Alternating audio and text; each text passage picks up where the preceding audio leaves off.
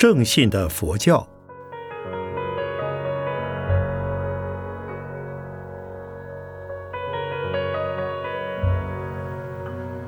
圣严法师著。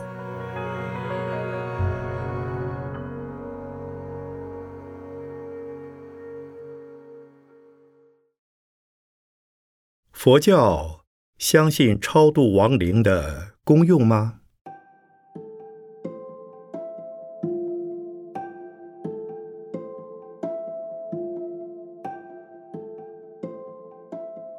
不用说，佛教。是相信超度作用的，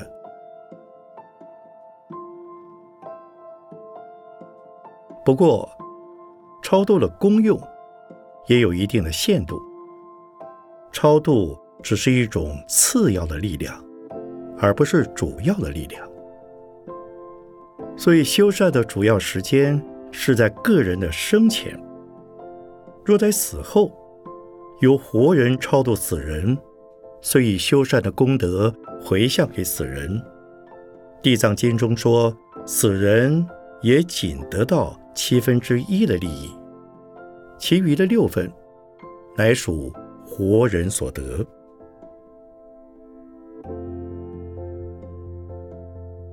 同时，正信的佛教对于超度的方式跟民间习俗的信仰也颇有出入。所谓超度。乃是超生乐土而度脱苦趣的意思，是仗着家属亲友们为其所修善业力量的感应，并不是僧尼诵经的本身有着超度的功能，乃是借着超度者的善业及诵经者的修持而起的感应。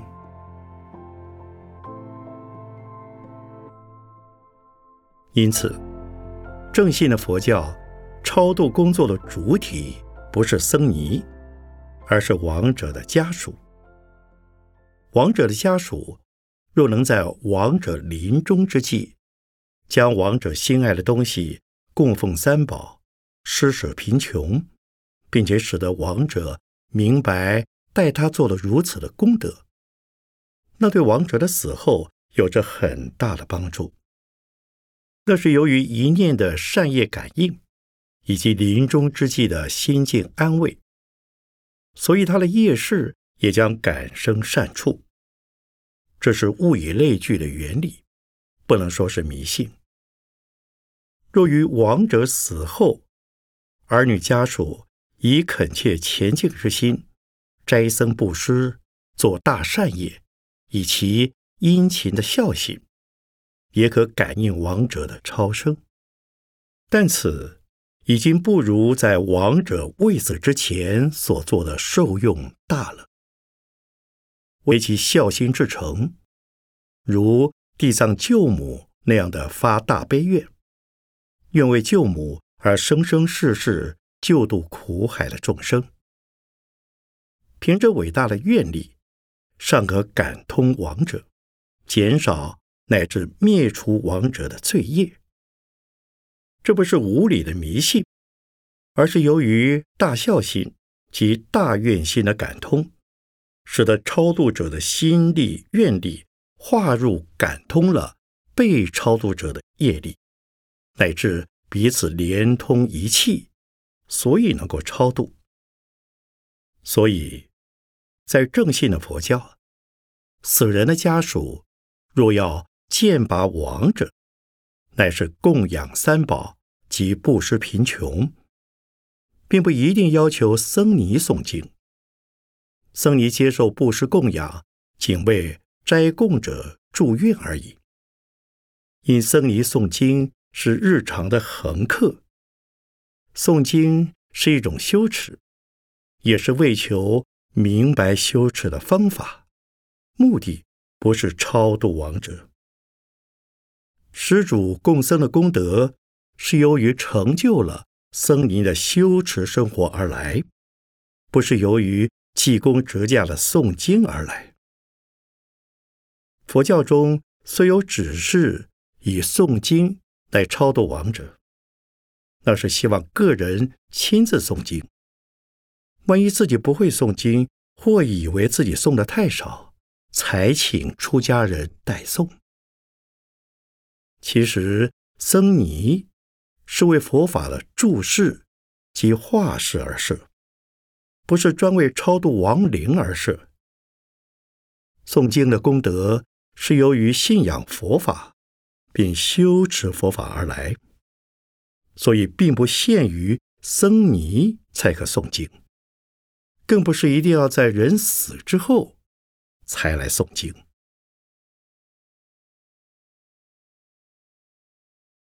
再说，超度的期限最好是在死了七七四十九日之前，因为佛教相信，就凡夫而言，除了福业特别大的人，死后立即上升六欲天。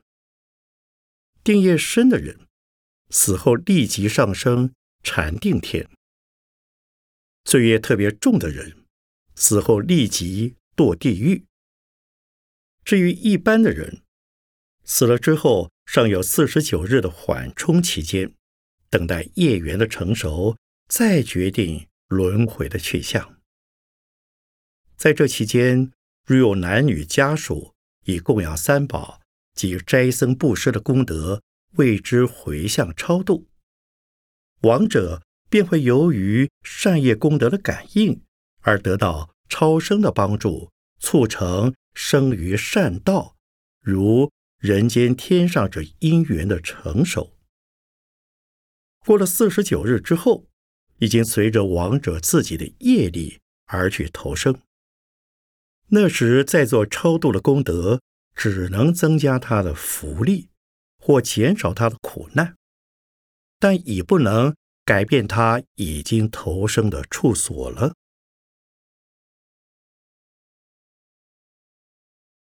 不过也有例外，如果是枉死，或者死了凄惨，由于怨结不解，他们纵然已经化生鬼道，还会在人间作祟。这就是通常传闻的。闹鬼这样的情形，需要诵经超度，佛力引荐往生善道。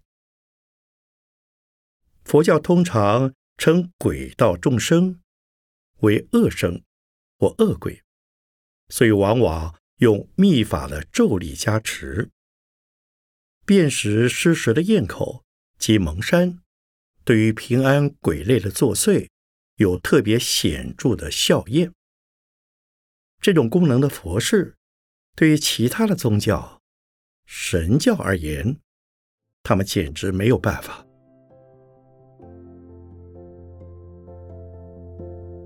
当然，以上是就佛教本身的立场而说。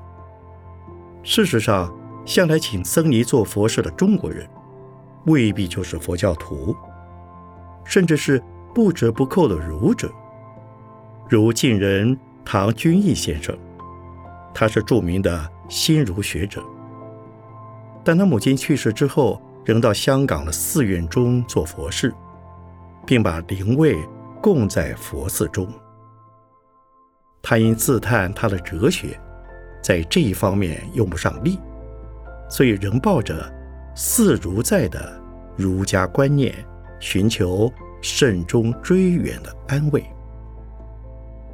像这样的例子可谓极多，主要他们完全照着佛教的观念来做，恐怕不易。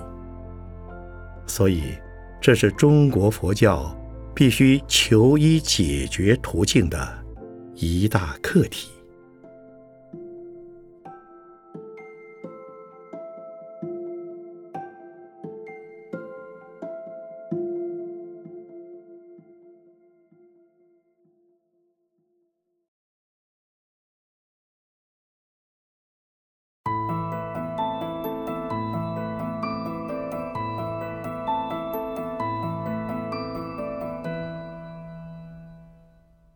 佛教相信功德可以回向给他人吗？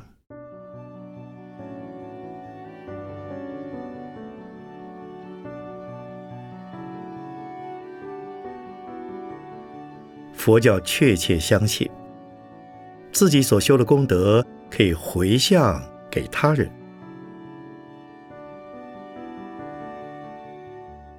所谓回向，就是从自己的方面回转朝向他人的方面，这是属于心力的感应。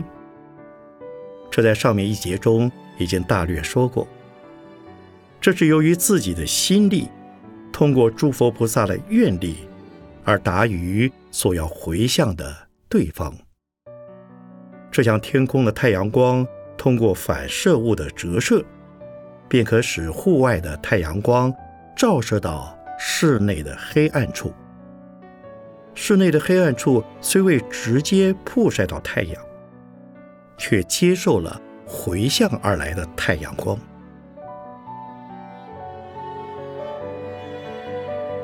同时，虽把功德回向给他人，自己的功德仍然丝毫不损。这在佛经中有一个比喻：一盏灯可以点燃许多灯。这盏灯虽然点了许多盏灯，却不会因为点燃其他的灯而又减弱了自身的灯光。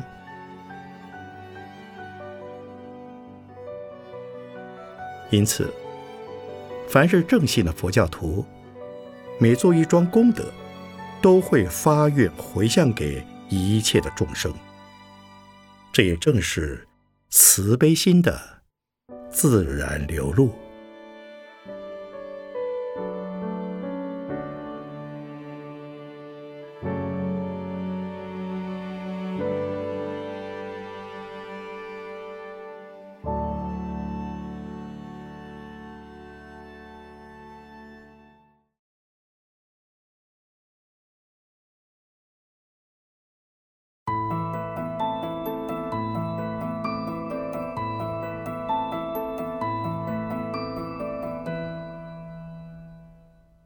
佛教相信轮回是确实的吗？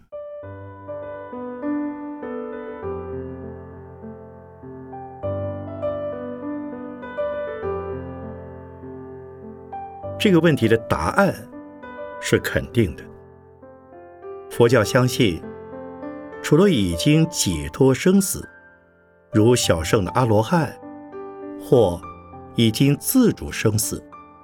如大圣的圣位菩萨的圣者之外，一切的众生都不能不受轮回的限制。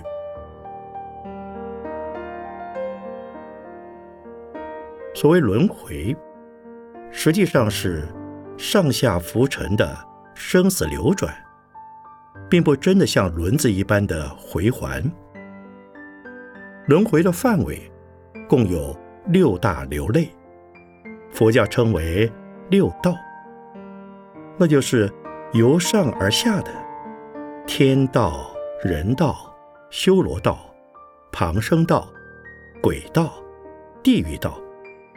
这都是由于五戒十善及十恶五逆而有的类别。五戒十善分为上、中、下三品，感生天。人修罗的三道，十恶五逆分为下、中、上三品，感生旁生、鬼、地狱的三道。做善业，生于上三道；做恶业，生于下三道。在每一类别中的福报享尽。或罪报受完，便是一期生死的终结，便又是另一期生死的开始。就这样，在六道之中生来死去，死去生来，便称为轮回生死。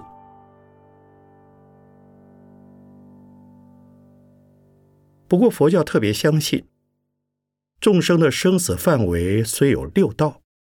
众生的善恶业因的造作，则以人道为主，所以唯有人道是造业并兼受报的双重道。其余各道都只是受报的单重道。天道、神道，只有享受福报，无暇另造新业；下三道只有感受苦报，没有分别善恶的能力。唯有人道，既能受苦受乐，也能分别和善和恶。佛教主张业力的造作熏习，在于心事的感受。如若无暇分辨，或无能分辨，纵然造业，也不能成为业力的主因。所以，佛教特别重视人生善恶的行为责任。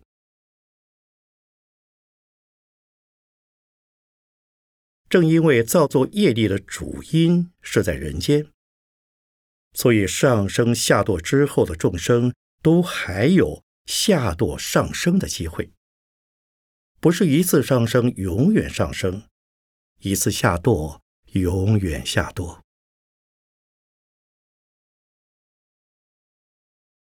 人间众生的造作业因是有善有恶的，是有轻有重的。人在一生之中造有种种的业，或善或恶。或少或多，或轻或重，因此受报的机会也有先后的差别了。所以，人在一期生命的结束之后，朝向轮回的目标，有着三种可能的引力。第一是随众，一生之中善业比恶业的分量重。便先生善道，善道的天业比人业重，便先生天道；如果恶业比善业重，便先生于恶道。恶道的地狱业比旁生业重，便先生于地狱道。受完重业的果报，依次再受轻业的果报。第二是随习。人在一生之中未做大善，也未做大恶，但在生平有一种特殊强烈的习气，命中之后便随着习气的偏向而去投生他的处所。所以，修善学佛主要是靠日常的努力。第三是随念，这是在临命终时的心念决定。临终之时，如果心念恶劣，比如恐怖、焦虑、贪恋、嗔恼等等，那就很难不堕恶道的了。所以佛教主张，人在临死或心死之时，家属不可哭。应该待他布施修福，并且使他知道，同时宣说他一生所做的善业功德，使他心得安慰，使他看破放下，并且大家朗诵佛号，使他一心向往佛的功德及佛的净土。若无重大的恶业，这种临死的心念倾向，便可使亡者不致下堕，乃至可因亡者的心力感应了诸佛菩萨的愿力，往生佛国的净土。这是佛教主张临终助念佛号的主要原因。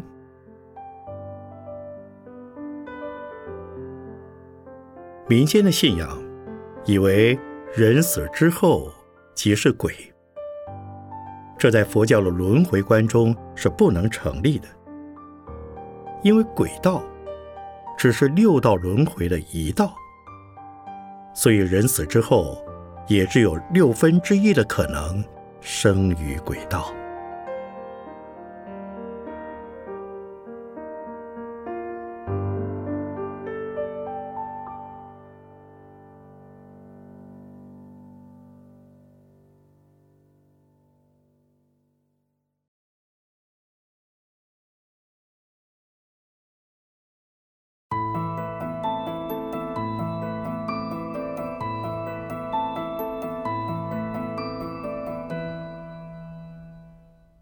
佛教相信灵魂的实在吗？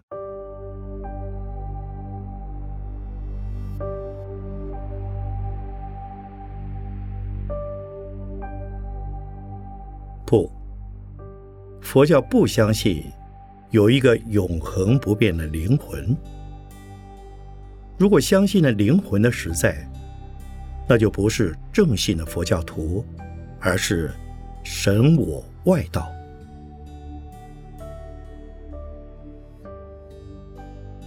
不错，在一般人的观念中，除了他是唯物论者。往往都会相信人人都有一个永恒不变的灵魂。晚近欧美畅行的灵智学会，他们研究的对象也就是灵魂。基督教、伊斯兰教、印度教、道教等的各宗教，多多少少也是属于灵魂信仰的一类，以为人的作善作恶，死后的灵魂。便会受着上帝或阎王的审判，好者上天堂，坏者下地狱。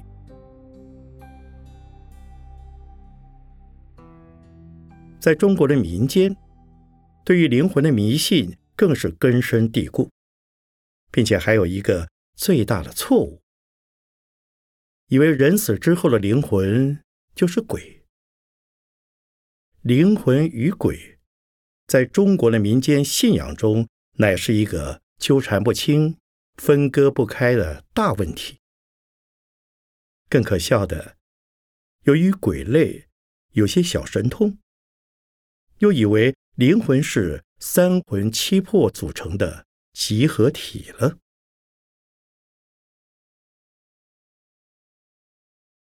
其实，鬼是六道众生之一。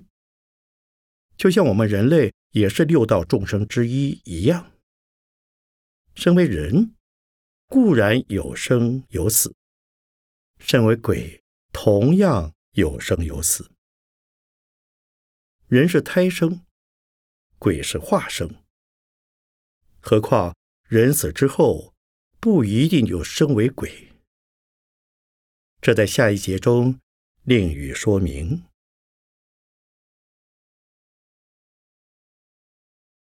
而于灵魂，中国民间的传说很多，往往把人的生死之间用灵魂作为桥梁。生是灵魂的投胎，死是灵魂脱离了肉体，把灵魂与肉体的关系看同房子与屋主一样。老房子坏了，搬进新的房子，房子。经常在太旧换新的搬进搬出，住房子的人却永恒不变的来来去去。这也就是说，人是灵魂套上了肉体的东西，肉体可以换了又换，灵魂是一成不变的。以为灵魂就是我们生死之流中的主体。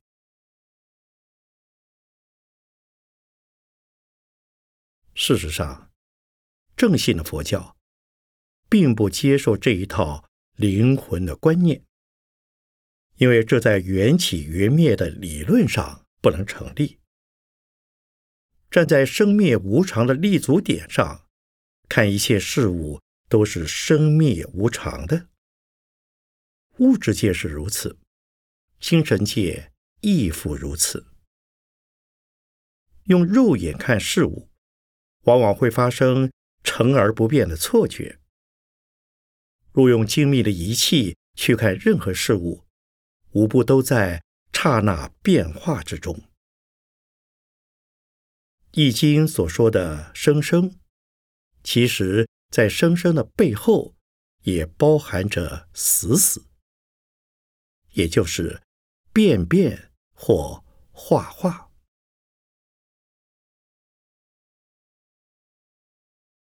物质界的物理现象，既然是生生不息的，再看精神界的心理现象，那就更容易觉察出来了。因为心理现象的产生，就是由于精神的变动而来。心理现象的变动促成了人我行为的或善或恶，善恶的行为又会反转身来，影响到心理现象的倾向。我们的前程远景，便是靠着这种心理促成行为，行为。影响心理的循环作用而定。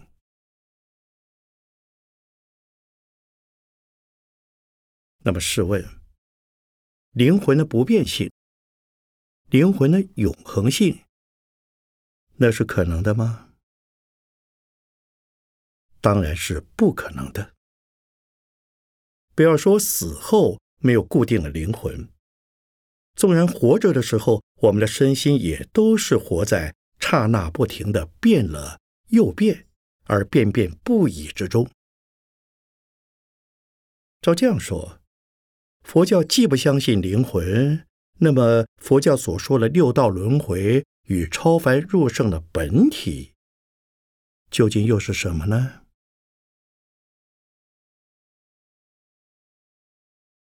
这就是。佛教特殊优胜的地方，既不看重自我的永久价值，却又更加的肯定了自信的生拔价值。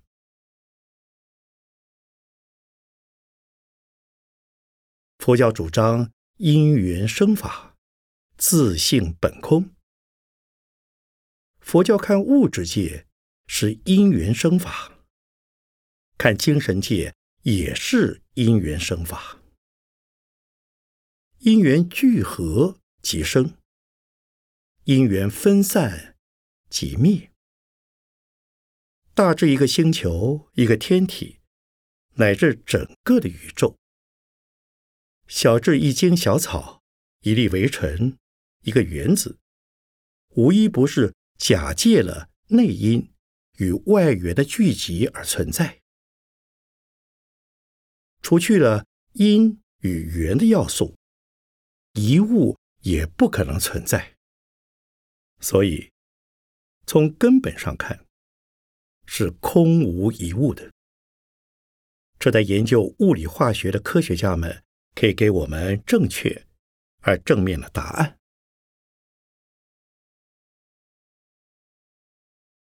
至于精神界呢？佛教。虽不承认灵魂的观念，但绝不是唯物论者。佛教的精神界是用一个“世”字作为命名。小乘佛教只讲六个“世”，是以第六世作为连贯生命之流的主体。大乘佛教增加两世，共有八世，是以第八世。作为连贯生命之流的主体，我们把小圣的放在一边，单介绍大圣的八世。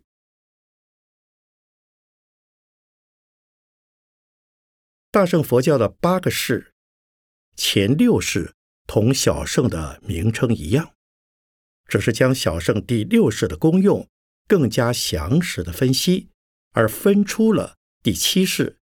与第八世，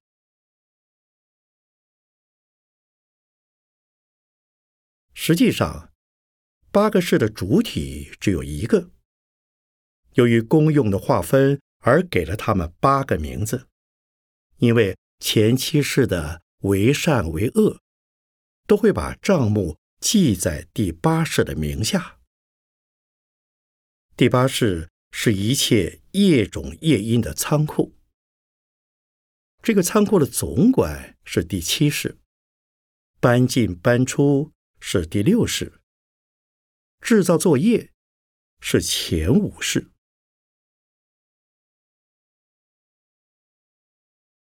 这样说来，第八世的功能是在储藏，但不等于只进不出的守财奴，不断的由外面藏进去，也不断的。从里面搬出来。藏进去的是行为影响心理而印入心田，称为业因或种子；搬出来的是心理促成行为而感受行为，称为业果或现行。就这样，进而出，出而进，种子而现行，现行而种子。在一期生命之中是如此，转生到二期、三期，乃至无数期的生命中去，也是如此。由现世今生的因果对流，到无数过去和未来世的因果回环，都不出于这一种子而现行，与现行而种子的律则。因此。而构成了生命的连贯与生死的相续。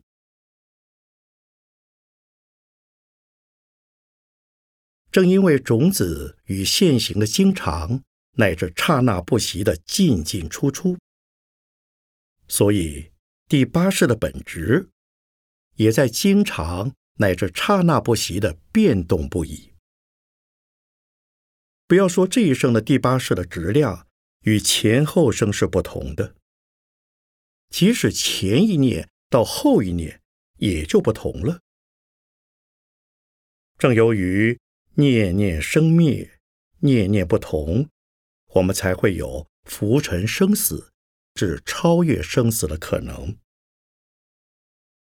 所以，第八世的存在，便是存在于这一刹那变动的业因。与业果的连续之间，除了业因与业果的变动连续，也就没有第八世的本质可求。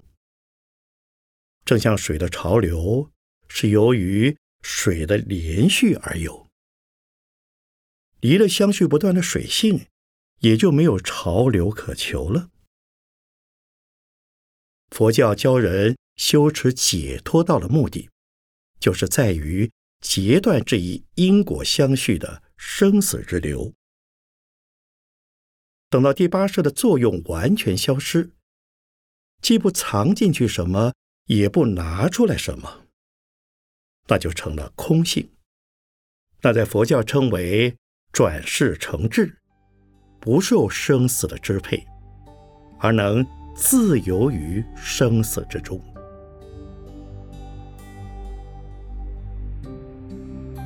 可见佛教的第八世，并不等于永恒的灵魂。如果迷信有个永恒的灵魂，那么超凡入圣的解脱生死，也就成为不可能了。佛教在观念上否认有灵魂，在目的上也在否定第八世。唯有否定了。